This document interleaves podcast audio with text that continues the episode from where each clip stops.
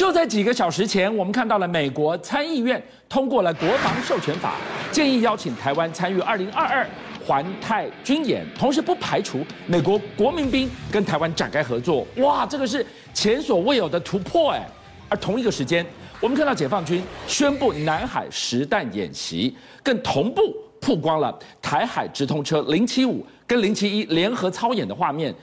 一架本不该出现的预警直升机出现在这个地方。这透露什么样的威胁？好，我们看到，其实这段时间呢，台海当面还是非常热闹。例如哈，呃呃，星期三这一天呢，十五号。德国海军啊，哎，居然也派出了他们的布兰登堡级这个巡防舰，为什么呢？因为布兰登堡巡防舰，它这一阵子啊，来到远东地区啊，来跟在远东区域的，包含日本啦、啊美国啦、澳洲啦等等，进行了进行了多次的联合演习。那这个布兰登堡级啊，这个巡防舰，它本身其实说真的，它呢是啊，他们德国一种专门外销的叫 Mako 巡防舰的放大版，所以它船上很多特征都跟它很像。然后基本上来说，它算是一艘啊，那个呃，以它综合水面战力来说啊，是一艘还蛮强的一。个啊，巡防舰，夏伟跟我们谈一下，今天谈进了德国的巡防舰。哎，德国我们想到的就是坦克大军，坦克部队。德国的海军，而这个巡防舰出现在南海，它象征什么意义呢？好，当然了，我们也看到德国他们虽然说啊，二战之后它本身的这个海军的规模并不是非常大，是因为其其实啊，因为德国是北约的会员国，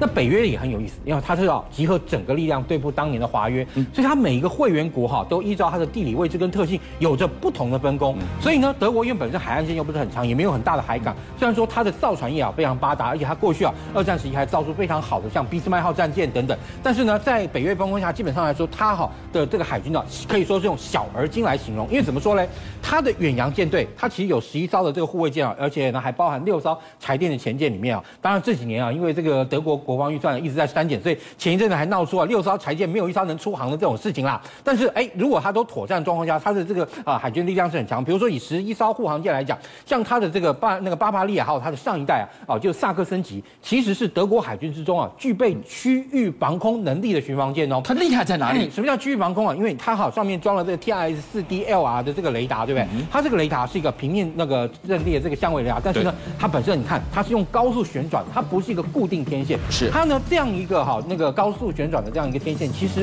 可以让它哈那个进行啊追踪的这样一个范围跟距离非常的长。它可以看多远啊？以对空来说，它甚至于啊，如果说对于这个地平线上东西，它甚至可能可以追踪追踪到大概两百两千公里以上的这样一个目标。哇，这个反导能力就非常强大了。所以它其实是具备哈反战区弹道飞弹能力的。是。那当然，如果要配上适合的这样一个那个飞弹才行啦。那当然最好它本身呢，它呢这个呃对付这种小型的目标，也就是说在这种哈就是海面哦近海面或者是它那个海上附近空中的这样一个目标呢，它呢也具备四百公里的这样一个侦搜能力哦。那二战的时候我们大家都知道，你看很多二战的这个讲到大西洋战役的这这个电影啊，都讲到德国的这个 U 艇 U-boat 很厉害，对不对？那像比如说从从海底书籍啊，更可以说是经典。那像当然啊，之前那个呃汤姆汉克那个灰猎那个猎那个猎犬号，当然是讲他猎杀德国潜艇。但你知道当年德国潜艇在那个北海啊，可以说非常厉害啊，这个纵横无阻啊。但是现在德国海军啊，它本身的前舰的数量并不是很多，它呢有六艘现役的柴电潜舰。但是这六艘柴电潜舰啊，却可以说是北欧那个呃那个那个北约组织啊，现在里面啊各国之中的这个柴电潜艇的这个翘楚。是为什么？因为本身啊二一二 A 型啊是他们本身自用的，他们卖给外国，像比如说卖给韩国的那叫二一四型。它呢，第一，它其实啊透过啊燃料电池的这样一个方式，你知道吗？它可以在水下。连续航行三个礼拜，当然这个速度不能开太快啊，不能说飙个这个二十节，它不能用极速，哎，不能用那么大的速度，它呢可以用慢慢的，用这个五节的速度，可以在水里面啊撑啊连续三个礼拜。那这样的情况啊，对于你哈在水下潜伏作战来讲，就有非常大的一个帮助了。那另外啊，它因为本身是用这个燃料电池啊作为它本身的这个动力来源，当然这个燃料电池并不代表就是说它不需要依靠柴电主机，它还是有柴电主机，而是呢它在水下巡航的时候呢，依靠这个柴那个呃燃料电池。那这个电池啊，它启动时间呢，就接上来之后呢，啊，就接续啊，等于说它柴电主机一停，然后呢，这个电池啊，马上接续上来，其实很快，五秒钟就可以启动，而且呢，五分钟就可以达到全部的那个电池啊，进行全功率输出。我们现在看到，从德国的军舰现中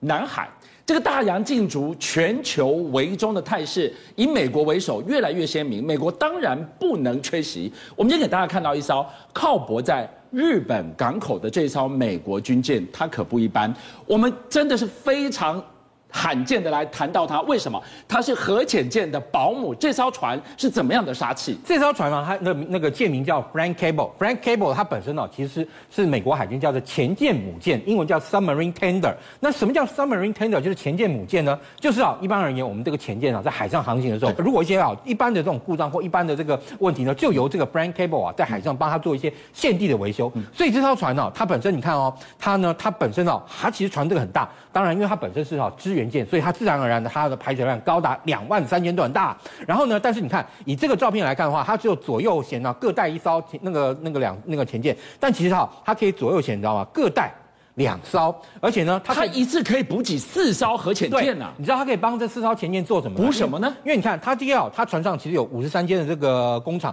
而且呢还有十六个弹药库。它为什么需要有工厂？对，因为如果说今天船上哈前舰有一些东西啊坏了，那这个时候坏的东西呢已经没有办法用前舰上的人员啊或维修人员做兵工自建的时候呢，那这时候就要靠好那个由 Frank Cable 帮他修好之后再把它装上去。那像好另外一个其实很重要一个功能是帮他在海上补给弹药，他不是说只有在港里，他在海上可以做啊。这一枚这么大，这是战斧飞弹。对他们好，因为哈以美国海军的前舰来讲，你弹打完了，那你说啊我今天我船我要横横越整个这个太平洋回到这个珍珠港，或甚至回到圣地亚哥再去装弹吗？哇那。一来一回，搞不好就是那个一个月都没了，搞不好仗都打完了。所以这个时候，那 Frank Cable 啊这样的船就可以前进到一个相对安全的位置。然后当美军的前舰它哈上面战斧飞弹打完了，它就可以来找它，然后呢把它在海上为它进行啊战斧巡弋飞弹的再装填。好，今天晚上听到这里呢，同一个时间我们告诉大家，也就是在今天都还持续在演习时间之内。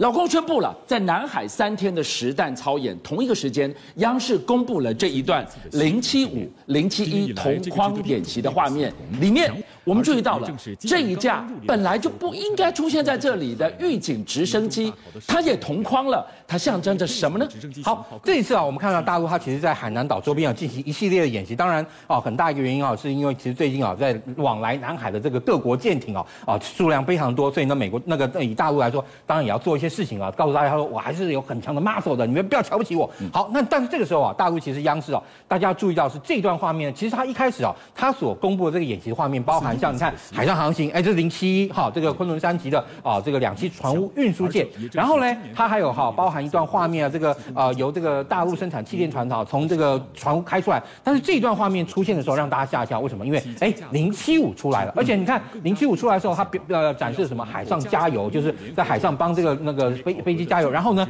它这架直十八从这个零七五上面起飞的时候，大家注意到一件事，它还不是一般的这种哈那个运兵用的这种直十八系列直升机哦，也就是说它前面不是一个气象雷达，而是装了一个光电侦搜球。嗯，也就是说，因此让大家判断啊，这架飞机它本身呢，其实并不是一般的运兵型或运输型的直十八，而是一架预警型的直十八。预警直升机，对，这种这种预警机不是配在航母的吗？其实我跟你讲，就以如果说今天大陆的这个两栖攻击舰哈或两栖突击舰要独立作战的话，嗯这种哈那种预警直升机对它相对来说是同等重要。为什么？起什么作用？因为呢，它今天呀，今天如果说哈，像应对会攻击这种哈啊这个两栖攻击舰的话，它很有可能是已经在把敌方的这个空中兵力压制到一定程度的时候，这时候它能够靠近哈离那个别人的海岸大概四五十公里，然后开始再开始运兵登陆登陆嘛，对不对？但这个时候敌方会不会有战斗直升机或是些其他的这种轻快兵力，然后可能来攻击你？但是在这个情况下，它本身它的那个船或它的护卫舰上面雷达，因为我们知道地球都是有曲率的，那这时候会不会有可能哈从地平线后方这样偷偷摸过来来攻击你，所以这时候它就需要有这样一个直十八预警直升机，因为它为什么？它后面有个折叠式的雷达，它起飞以后会把这个雷达放下来，然后转啊转啊转的，然后进行一个这样预警作战。而且它的作战半径其实是比五百公里大哦，也就是说，而且它啊因为是预警直升机啊，再加上它本身机体大，然后油量多，所以它飞上去以后可以在空中至少执行三个小时以上的时间，然后一架接续的一架，然后呢这个时候好，如果说它今天的距离拉到外面，这我们刚刚讲到，那这时候就可以为船呢、啊、争取到十分钟以上的预警时间，为什么？因为我们说，如果说今天没有预警直升机，当敌方那个这个掠波反舰飞弹越过那个海平线冲过来时候，对不对？次音速大概一分多钟打到你，超音速大概一分钟之内打到你，来不及反应。对，来不及反应。但有时候，如果你有十分钟反应时间的话，哎，对不起，我就有机会能够看到你的反舰飞弹，而且呢加以反制。好，我们看到了，当直十八出现在零七五。这已经是航母等级的配备了，直指台海而来。但是跟台湾也息息相关了。几个小时前，美国参议院通过的这个国防授权法，他们建议了。邀请台湾参与二零二二的环太军演，哇，这个是史无前例的事哎。好，当然啊，这个哈是我们知道这个什么是国防授权法呢？就是二零二二会计年度的美国国防预算。那当然啊，这个那个预算案通过，那当然还是要由这个呃总统拜登签署嘛。其实就是这个总统不签呢，还是一样时间到自动生生效了。但是呢，他啊是要求啊，其实也就是建议 recommendation 啊，建议啊国防部啊邀请台湾参加明年环太演习。环太演习啊，大概从两千年我要零两千零四零八，然后一。一零一二一四一八我都去过。其实啊，环太平洋演习真的是规模非常大，而且它相对来说啊，是由世界各国这样一个呃海军啊，那那么美国会邀请啊，在太平洋盆地哦，甚至于哈它的一些盟邦，大概二十二三个国家来来参加，每年大概差不多都是这样一个规模啦。那这个时候呢，它其实有非常非常多的科目，包含了就是要海上的这个主角啦，然后海上的这个联合舰队防空啦，然后包含这个航空母舰打击群的打击啦，还有包含啊使用像你看刚刚我们看到两栖兵力，它甚至于还有相对来说比较软性的叫做 H。D 啊，灾难救助跟人道救援的这些科目，这些科目啊，其实他们就一直哈，就是说以我以台湾来说，像类似像慈济功德会，对不对？哦，这一类的这种非政府组织，哦，他来去参加这个 HADR 的科目，然后由我们的这些人员呢去陪同他去，其实这是他哈，我们来参加环太演习啊，目前来说是最可行的方式。好，我这样看，他这一次真的是史无前例哦，建议美国国防部五角大厦邀请台湾派员参加明年的环太军演。这件事如果成真的话，我们真的是部队要拉出去的。就是台湾海军是什么样的意义啊？当然，以以我们来讲，我们现在跟美军的这个演练呢、啊，大概基本上是处于一个海上机遇操演阶段。那如果能够参加环太的话，至少哈已经越过了海上机遇操演，甚至于海上联合搜救演习，进到就是海面哈联合反水面作战，或是啊海面联合防空作战这样一个层级了。不过相对来说啊，如果今天台湾能够参加环太的话，我个人认为可能啊，唯一的可能是一个美国单独对台湾。设定了一些部分的科目，让我们来参加。邀请您一起加入五七报新闻会员，跟俊相一起挖真。